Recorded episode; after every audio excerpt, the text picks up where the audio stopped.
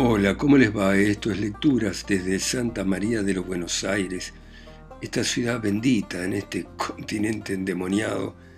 Y vamos a continuar con la lectura de Cosecha Roja, esta novela negra, un clásico de Dashiell Hammett, y continúa de esta manera. A las 10 me vestí, fui al First National Bank, vi a Albury, mi joven amigo, y le pedí que conformase el cheque de Wilson. Creo que llamó al viejo para asegurarse. Me lo trajo con las firmas de rigor. Tomé un sobre, metí la carta y el cheque del viejo, puse la dirección de la agencia de San Francisco y una estampilla y salí y lo eché en el buzón de la esquina. En ese momento regresé al banco y le dije al pibe, ¿por qué lo mataste? Sonrió y me contestó, ¿a quién? ¿Al gato Félix o al presidente Lincoln? ¿No pensás confesar el asesinato de Donald Wilson? Lamento que no vaya a poder darte el gusto, sonrió, pero no lo voy a hacer. Peor para vos, dije preocupado, pero este no es el lugar para discutirlo. ¿Quién es ese gordo que viene? Se le subió el color a las mejillas. Es el señor Dritton, el cajero. Preséntamelo. No tenía ganas de hacerlo, pero llamó al cajero por su nombre.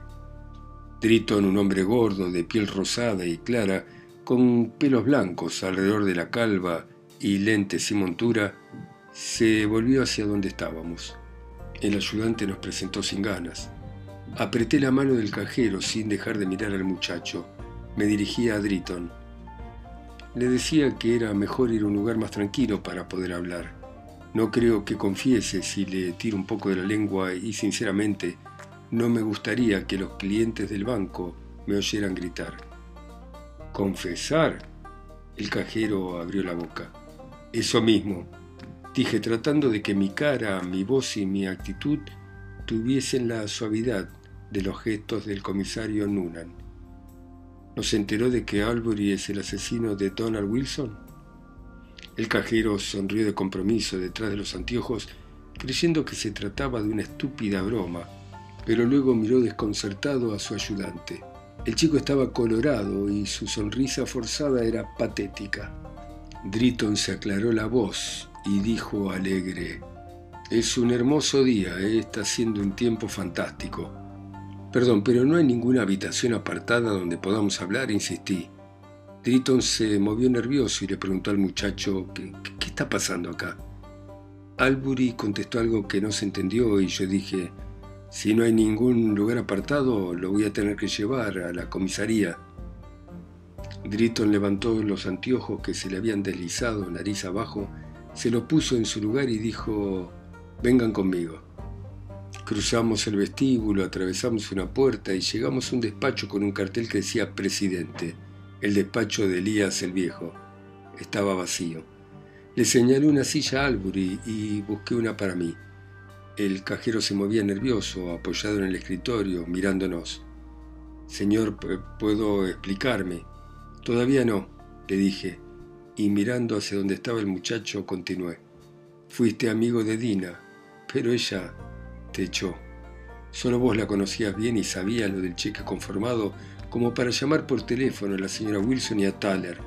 La pistola que mató a Wilson era calibre 32, como las que usa el banco. No sé si la pistola era del banco, yo creo que sí. Si no la devolviste va a faltar una. De todas maneras voy a pedirle a un perito en balística que estudie las balas que mataron a Wilson y las balas de las pistolas del banco. El muchacho me miraba en silencio, sin alterarse. Volvió a recuperar el control. Así no me servía. Me obligaba a ponerme hostil y entonces le dije, esa chica te tenía loco, ¿eh? Me confesaste que ella no quiso. No, no, no, se lo pido por favor, dijo, incapaz de hablar. Estaba muy colorado y bajó los ojos. Le dije, hablaste de más, pibe. Tenías mucho interés en explicarme toda tu vida, como un libro abierto. Es lo que suelen hacer los novatos. Necesitan exagerar para que alguien les crea. Se miraban las manos. Continué. Sabes perfectamente quién lo mató. También sabes si la pistola era del banco y si la repusiste. Y si es así, estás perdido. Los técnicos en balística lo van a definir, y si no lo definen te voy a atrapar igual. De acuerdo, no te voy a decir si podrás escapar, vos lo sabés. El jefe Nunan quiere cargarse a murmullos. No va a poder sostener sus tesis ante un juez, pero como las pruebas son importantes y matan a Thaler porque se resiste en la detención, el jefe de policía va a tener las manos limpias. Eso es lo que él quiere hacer, matar a Thaler. Anoche Thaler se le escapó de su garito en King Street. La policía lo había acercado, no lo atraparon. Si es que no lo están atrapando ahora. Si lo llega a ver un policía, chau Thaler. Si no te importa que un inocente muera por tu culpa, mm, allá vos. Pero cuando se encuentre la pistola vas a estar perdido, por favor. Libera a Thaler de la acusación falsa. Me gustaría, dijo Albury en voz baja. Retiró la vista de sus manos, miró a Driton y repitió, quisiera... Se interrumpió. ¿Dónde está la pistola? Le pregunté. En la caja de Harper. Miré al cajero serio y le dije, ¿la podría ir a buscar? Respiró hondo al irse. Yo no lo quería matar, dijo el muchacho. Lo miré con un gesto que quería ser de gran misericordia. Llevé la pistola sin intención de matarlo, insistió. Estaba muy enamorado de Dina, es la verdad. Había días buenos y había días malos. El día que Wilson trajo el cheque fue muy malo.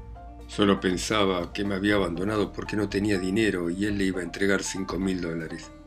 La culpa fue del cheque, ¿lo entiende? Yo estaba enterado de su, de su relación con Tyler. Podría haber sido igual con Wilson, de no mediar el cheque. Sin el cheque no me habría importado, no lo dudo. Pero cuando vi el cheque, pensé que lo había perdido por no tener dinero. Esperé frente a la casa esa noche y lo vi llegar. Tenía miedo de mí, era un mal día y tenía la pistola en el bolsillo. Le juro que no pensaba hacer nada, estaba muy asustado. Estaba obsesionado con el cheque y el motivo por lo que ella me dejó. No ignoraba que la mujer de Wilson era celosa, eso lo sabía todo el mundo. Pensé que la podía llamar y decirle, eh, no me acuerdo bien. La cosa es que fui a la tienda y la llamé por teléfono. Después lo llamé a Thaler. Quería que fueran los dos. Si se me hubiera ocurrido alguien más relacionado con Dina o con Wilson, también lo hubiera llamado. Volví y seguí espiando la casa de Dina. Primero llegó la señora Wilson y después Thaler. Ambos miraban la casa. Me puse contento. Con ellos allí ya no tenía tanto miedo de lo que pudiera ser. Después salió el señor Wilson y caminó por la calle.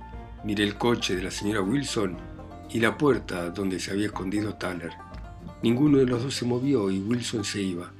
Entendí por qué quería que estuviesen allí, para que alguno hiciera por mí lo que yo no era capaz de hacer. No se movieron y Wilson se iba. Si uno de los dos se le hubiera acercado, dicho algo, yo no habría actuado pero se quedaron quietos. Me acuerdo que saqué la pistola del bolsillo. Veía todo como nublado, como si llorara. Tal vez lloraba.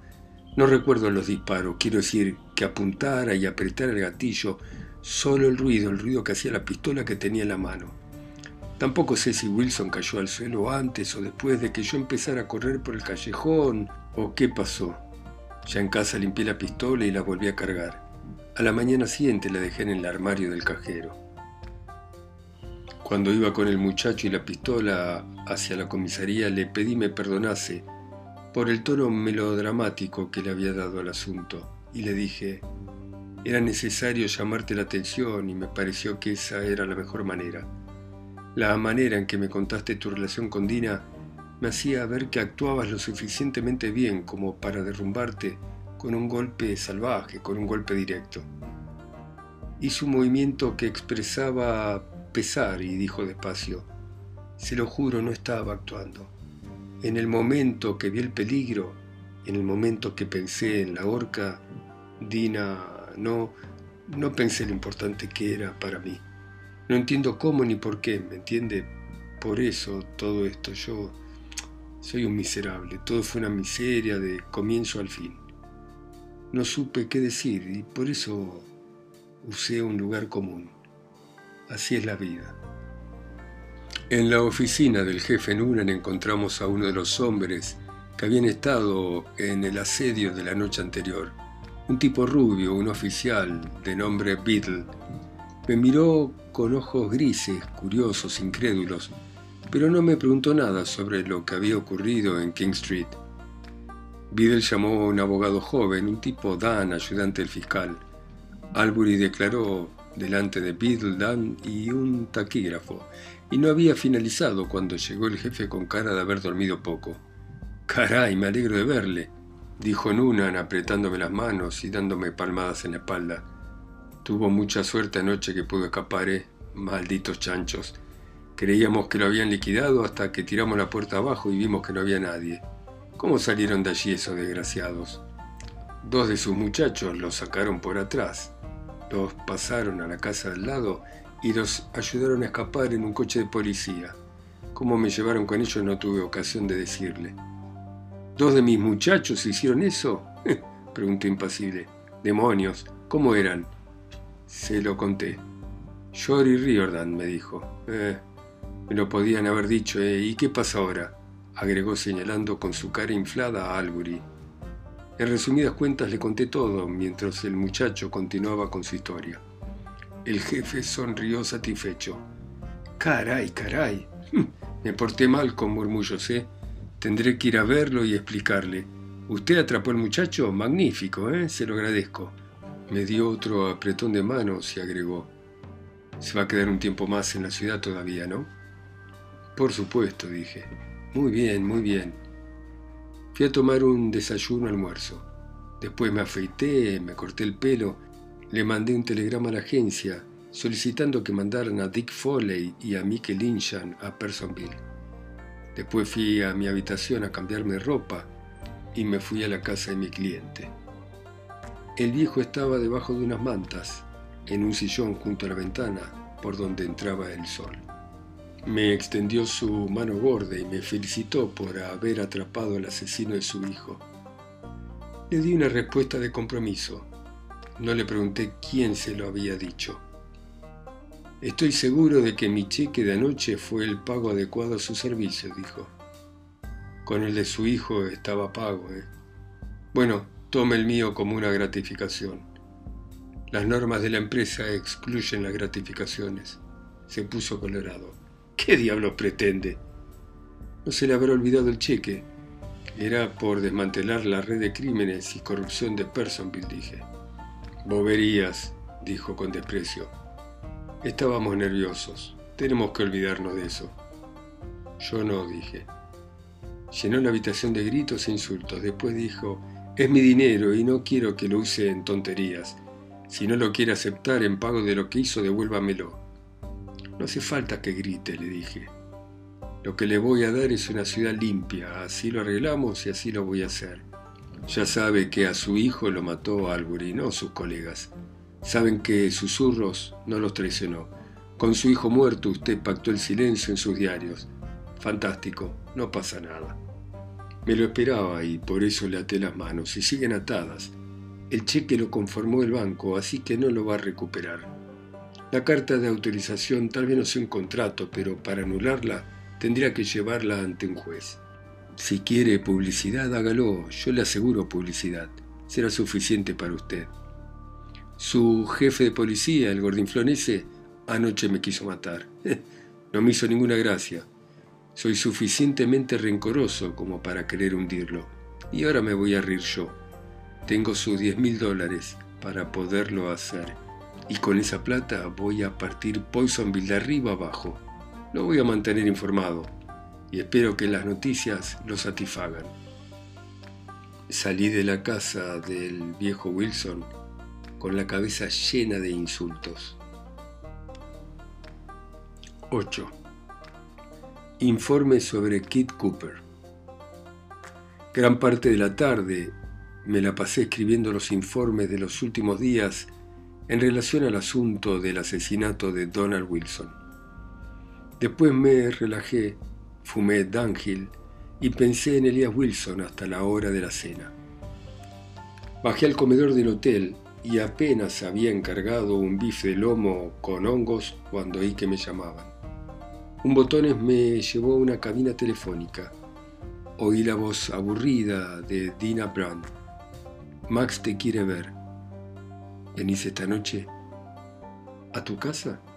Sí. Le aseguré que iría y volví a encontrarme con mi cena en el comedor. Cuando terminé de comer subí a mi cuarto, en el quinto piso con vista a la calle, abrí la puerta con llave, entré y prendí la luz. Una bala hizo un agujero en el marco de la puerta. Pasó casi tocándome la cabeza. Otras balas abrieron agujeros en la puerta, en el dintel y en la pared. Pero yo ya había puesto a buen recaudo mi cabezota lejos de la ventana. Sabía que enfrente había un edificio de cuatro pisos dedicado a oficinas y que la azotea era casi paralela con mi ventana.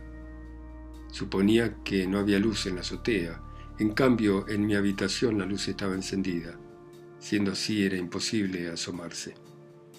Busqué con los ojos algo con que tirar al piso la lámpara. Encontré una Biblia y la tiré.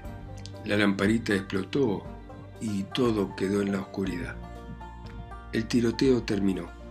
Me arrastré a la ventana y de rodillas miré por la rendija de la parte de abajo. La azotea estaba a oscuras y como mi ventana no estaba a su altura, solo veía el perfil. Al rato de mirar en esa posición con un solo ojo, el cuello me empezó a molestar. Llamé a la recepcionista por teléfono y le pedí que mandase un detective al hotel. Era un hombre de vientre gordo, bigote blanco y la frente tan pequeña como la de un chico. Llevaba también un sombrero chico para que este dato pasase desapercibido. Su nombre era Kiber. Se había puesto muy nervioso con los disparos. Subió el dueño del hotel, un gordito, con voz, actitud y rostro muy cuidado. Ni se inmutó. Adoptó una postura de, bueno, no tiene mucha importancia, postura de mago ambulante al que el truco le sale mal. Decidimos prender la luz colocando una lamparita nueva y recontamos los impactos, exactamente 11. La policía vino, se fue y volvió a venir para decir que todavía no sabía nada. El gordo Nunan telefonió, habló con el sargento que dirigía la operación y después habló conmigo. Me acaban de informar del tiroteo, me dijo. ¿Quién puede querer matarlo? No tengo la menor idea, le mentí. ¿Ninguna bala lo alcanzó? Ninguna. Buenísimo, dijo amablemente. Vamos a atrapar al pichón, sea quien sea, se lo puedo asegurar, ¿eh? ¿Quiere que le deje una escolta por si intentan otro ataque? No, gracias. Bueno, si quiere se pueden quedar, ¿eh? repitió. No, gracias. Me dijo que le prometiera ir a verlo en cuanto tuviese un rato. Aseguró que toda la policía de Personville iba a estar a mi disposición. Me explicó que no se perdonaría si me llegaba a pasar algo y después se cayó de una puta vez. La policía se fue. Me cambié de ropa y me fui para Hurricane Street para visitar a Murmullos. Dina me abrió la puerta. Tenía los labios muy bien pintados, pero el pelo seguía indomable, con una raya sinuosa y la parte alta de su traje de seda color verde estaba lleno de manchas. Bueno, no te mataron todavía, me dijo. Eh, no tenés arreglo, vamos, vamos, pasa. Entramos en el cuarto de Star. Ahí estaba Dan Rolf y Max Thaler jugando las cartas. Rolf agitó la cabeza. Thaler se levantó, me dio la mano al tiempo que decía con voz opaca, dicen que vas a terminar con Poisonville. No es cosa mía. Un cliente mío quiere que limpie un poco la ciudad. Quiere no, quiso. Me corrigió. ¿Por qué no lo dejas? Le largué un discurso. No, no me gusta el trato que me dieron en Poisonville. Imagino que regresaste con tus viejos amigos, de nuevo unidos, eh, lo pasado pisado. No quieren que los moleste. Eso también lo que sé yo. Si no me hubiesen molestado, ahora estaría viajando a San Francisco en tren. Pero no fue así. El que menos me dejó tranquilo fue el gordo de Nunan. En dos días trató de matarme dos veces, muchas veces. Ahora lo voy a perseguir yo a él hasta arrancarle los intestinos. Poisonville está lista para la cosecha. Me gusta el trabajo, ¿eh? Y lo voy a hacer. Mientras puedas, me dijo murmullos. Sí, convine. Hoy leí en el diario que uno se había ahogado comiendo un pastel de chocolate en la cama. Interesante, pero eso no lo dice el diario de la mañana, dijo Dina desde un sillón donde tenía extendido su cuerpo exuberante. Encendió un cigarrillo y tiró el fósforo debajo del sofá para que no diera impresión de descuido. El tuberculoso buscó las cartas, las barajó una y otra vez sin ningún motivo. Tyler arrugó la frente y dijo, a Wilson no le importa que te guarde los diez billetes, aceptalos. Soy alérgico, le dije. Los intentos de asesinato me producen ronchas. Más alergia te daría caer en una fosa en el cementerio, ¿eh? Me caes bien, ¿sabes? Me avisaste de que Nunan me quería dar problemas. Es mejor que te olvides de todo y te vayas a San Francisco. Vos también me caes bien, ¿sabes? Dije yo, créeme, es mejor que te apartes de esa gente. Ya casi te agarran una vez, lo van a hacer de nuevo. De todas maneras, ya huelen a verdugo. Cuídate, escondete ahora que podés. Soy feliz, me sé cuidar, dijo. Tal vez, pero sabes que los negocios tan fáciles no duran, ¿eh? Ya te comiste lo mejor del pastel, ahora es mejor que te olvides de él. Negó moviendo su enorme cabeza morena. Tienes pelotas, ¿eh? Pero no vas a poder tumbar el mundo a cabezazos. Es muy grande. Si creyera en tu empresa, te ayudaría, te ayudaría de corazón. Ya sabes lo que opino del jefe Nunan pero no vas a poder salirte con la tuya, olvídalo. No, no, me comprometí hasta el último centavo con el viejo Elías. Yo te advertí que era cabeza dura para atender razones, dijo Dina aburrida. Dan, ¿tenemos algo para tomar en casa? El tuberculoso se levantó y salió del cuarto.